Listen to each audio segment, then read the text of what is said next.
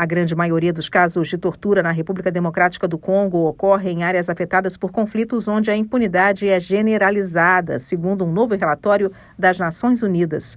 Uma análise do Escritório Conjunto de Direitos Humanos da ONU na República Democrática do Congo e a missão das Nações Unidas na RD Congo MONUSCO cobre o período de três anos até abril de 2022.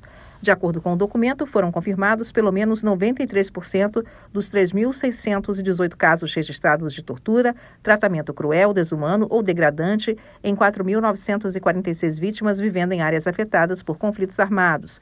Desse total, 492 estão relacionados à violência sexual, afetando 761 vítimas. Vários episódios de tortura e maus tratos ocorreram enquanto as vítimas exerciam seus direitos fundamentais, como liberdade de expressão e reunião pacífica, ou enquanto estavam detidas.